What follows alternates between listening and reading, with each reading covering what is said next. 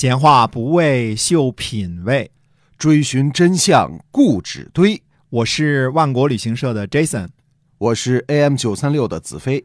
我们哥俩在新西兰跟您聊聊《史记》中的故事。各位听友，大家好，欢迎收听《史记》中的故事，是由新西兰万国旅行社的 Jason 为您讲的。那么说到新西兰呢，大家可能如果没有来过的朋友，可能会有印象，就是听说过什么这个蓝天白云，但是呃，新西兰到底有什么好玩的地方？给大家介绍一下哈。其实说起来，为什么来新西兰旅游这件事儿啊，嗯呃，比如说我们所居住的奥克兰，也是绝大部分华人华侨居住的奥克兰啊。对，那么它呢，没有什么极端气候啊、这个以前呢，我们说过说过很多次啊。对，呃，不下雪，呃，哎也不会热到你嗯、受不了的地步啊。没错。所以差不多就是在十度到二十五度之间啊、嗯摇摆。它不是一个极端气候的城市，可是新西兰的气候呢却很多种多样。呃，到北边的时候呢，就是亚热带气候了，比如说到了九十里海滩呐、这些地方，嗯，那就非常非常的温暖了。那到了南岛之后呢，呃，冬天就会下雪，哦，所以新西兰呢又是可以冬天滑雪的地方，呃，而且呢，它最大的特点是跟中国反季节，就是我们这儿夏天的时候是中国的冬天冬，天，哎我们在南半球嘛哈。对，所以您无论在中国觉得热了、觉得冷了，只要是放假的时候，都可以订张机票来新西兰来玩了。当然得等这疫情结束之后是啊。，嗯，那么接着还是讲《史记》中的故事。好，嗯，公元前二百五十一年的秋天呢，秦昭襄王去世啊，太子继位，就是以前的安国君，现在的秦孝文王。这位秦孝文王好像没怎么听说过啊。哎，是的，一般人都没听说过，他继位三天就死了哟，这么不热爱工作，啊。这就是我以前说的啊，老爸太能活了，差不多呃把儿子给熬死了。秦昭襄王在位五十六年，这期间呢，六国的君主都换了两三茬儿了，嗯、他自己的原来的太子也死了，对吧？嗯后来这个安国君是另立的，嗯、他还在孜孜不倦的活着。呃，七十五岁，在那时候应该算是高寿了。对，那个年代肯定哎哈。以前说这事儿的时候呢，我们总是拿法国的路易十四说事儿啊，那位更牛，在位七十二年，不过他好像是三三岁继位的吧？呃，实际上也是七十五岁，是吧？嗯？呃，话说回来呢，呃，并不是安国君只做了三天的秦王，秦昭襄王死后呢，他就做秦王，只是暂时还没办理手续而已。不过秦昭王呢是秋天去世，秦的历法呢又是以每年十月为正月，虽然不是三天，但是也确实时间很短，呃，撑死不到仨月。嗯，呃，古人以七八九三个月作为秋天啊。哦，所以秦孝文王在历史上也没有什么作为哈。呃，没时间有作为啊，三天嘛。嗯，不过他继位后呢，有几件事啊，他大赦罪人，表彰先王功臣，优待宗族亲属。呃，大赦罪人是每个王上台必做的事情啊。秦国法律严，呃，罪人也多，大赦呢肯定是百姓愿意看到的。表彰先王功臣这事儿也做得挺好，毕竟要给功臣们有个交代嘛。嗯，那第三项就有意思了，就是优待宗族亲属，这个政策是值得说一说的。那确实与以前呢不太一样。他跟以前有什么不一样啊？呃，秦从秦孝公时期起呢，因为商鞅变法，对宗室呢也是一视同仁，就取消了宗室的所谓的特殊待遇。嗯秦惠文王继位后呢，处死商鞅啊、应该是一次反动，对吧？嗯，因此呢，恢复了一些宗室待遇，所以芈月的什么同母弟、同父弟不都在秦国做官吗？对，可是秦昭襄王上台之后呢，由于宗室作乱，那么魏冉呢诛杀了很多群公子，宗室的日子呢不太好过。秦昭王呢还是重用了自己的两个同母弟啊，也还有其他的公子呢，呃，出来活动。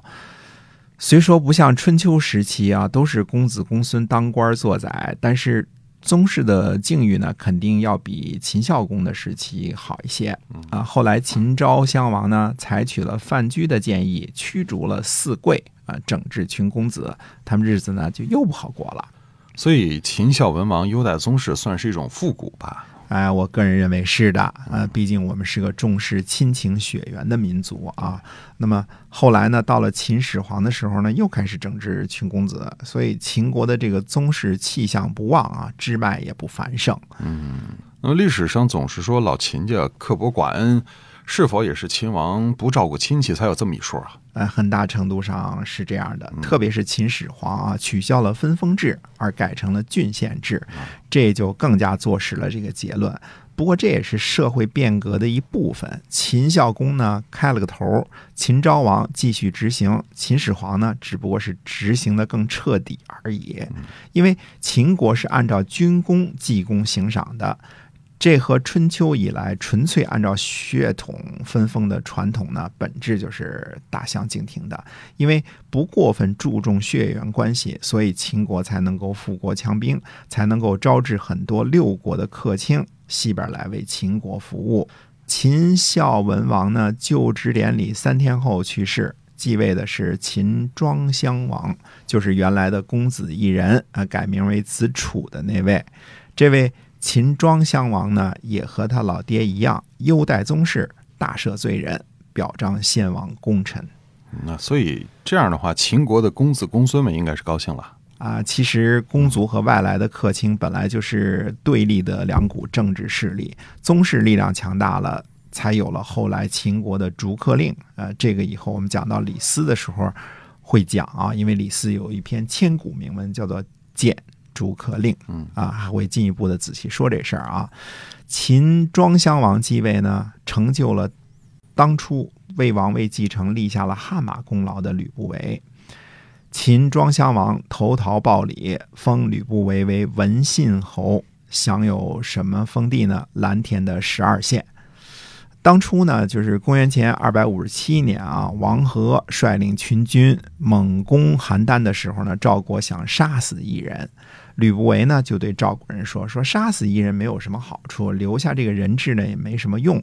秦王年事已高，如果将来秦国另立国君，那赵国只不过是报空制啊。报空制的意思呢，就是留着一个没用的一个人质啊。所以呢，不如把异人送回秦国。于是赵国就答应了。啊，还有一个说法是呢，吕不韦和异人呢用六百金贿赂守城的官员，让异人去了秦国，后来返回到咸阳。而赵姬，嗯，因为是邯郸的豪族，所以母子二人呢并未受到牵连，最后呢也回到了秦国。这两种说法呢都很传奇，也都很有说服力。我们今天没有必要在这种细节上追求真相啊。总之，无论是异人，还是秦始皇，还是赵姬，都安然无恙地回到了秦国。由于秦孝文王短命，所以一人继承了君位，而一人继承君位呢，最大的受益者是吕不韦。嗯，对，吕不韦原来觉得一人是奇货可居，现在没想到这奇货不但可居，而且卖了一天价。嗯，吕不韦一下封侯了哈。哎，是啊，吕不韦在说奇货可居之前呢，就去问他父亲说：“耕田获利几倍啊？”他父亲说：“十倍。”然后他又问说：“贩卖珠玉呢？”他父亲说：“百倍。”吕不韦又问说：“如果能立一个国家的君主呢？”他父亲说：“那获利就无数了。”呃，吕不韦说呢：“如今努力耕田劳作，还不能做到丰衣足食。如果拥立君主建国，那样可以责备后世。我要去做这个买卖。”嗯嗯，那现在吕不韦封侯，拥有蓝田十二县，确实这获利不小，所以吕不韦的商业头脑是不错的啊。吕不韦商业头脑不错，嗯，但不是个商人。嗯，商人指的是低买高卖，获取差价。嗯但是商人的条件呢，一定是合法经营，不犯王法，而且呢，承担风险，自负盈亏，靠本事经营赚钱。嗯纯粹的拜金主义呢，只能算作牟利者，不能成为商人。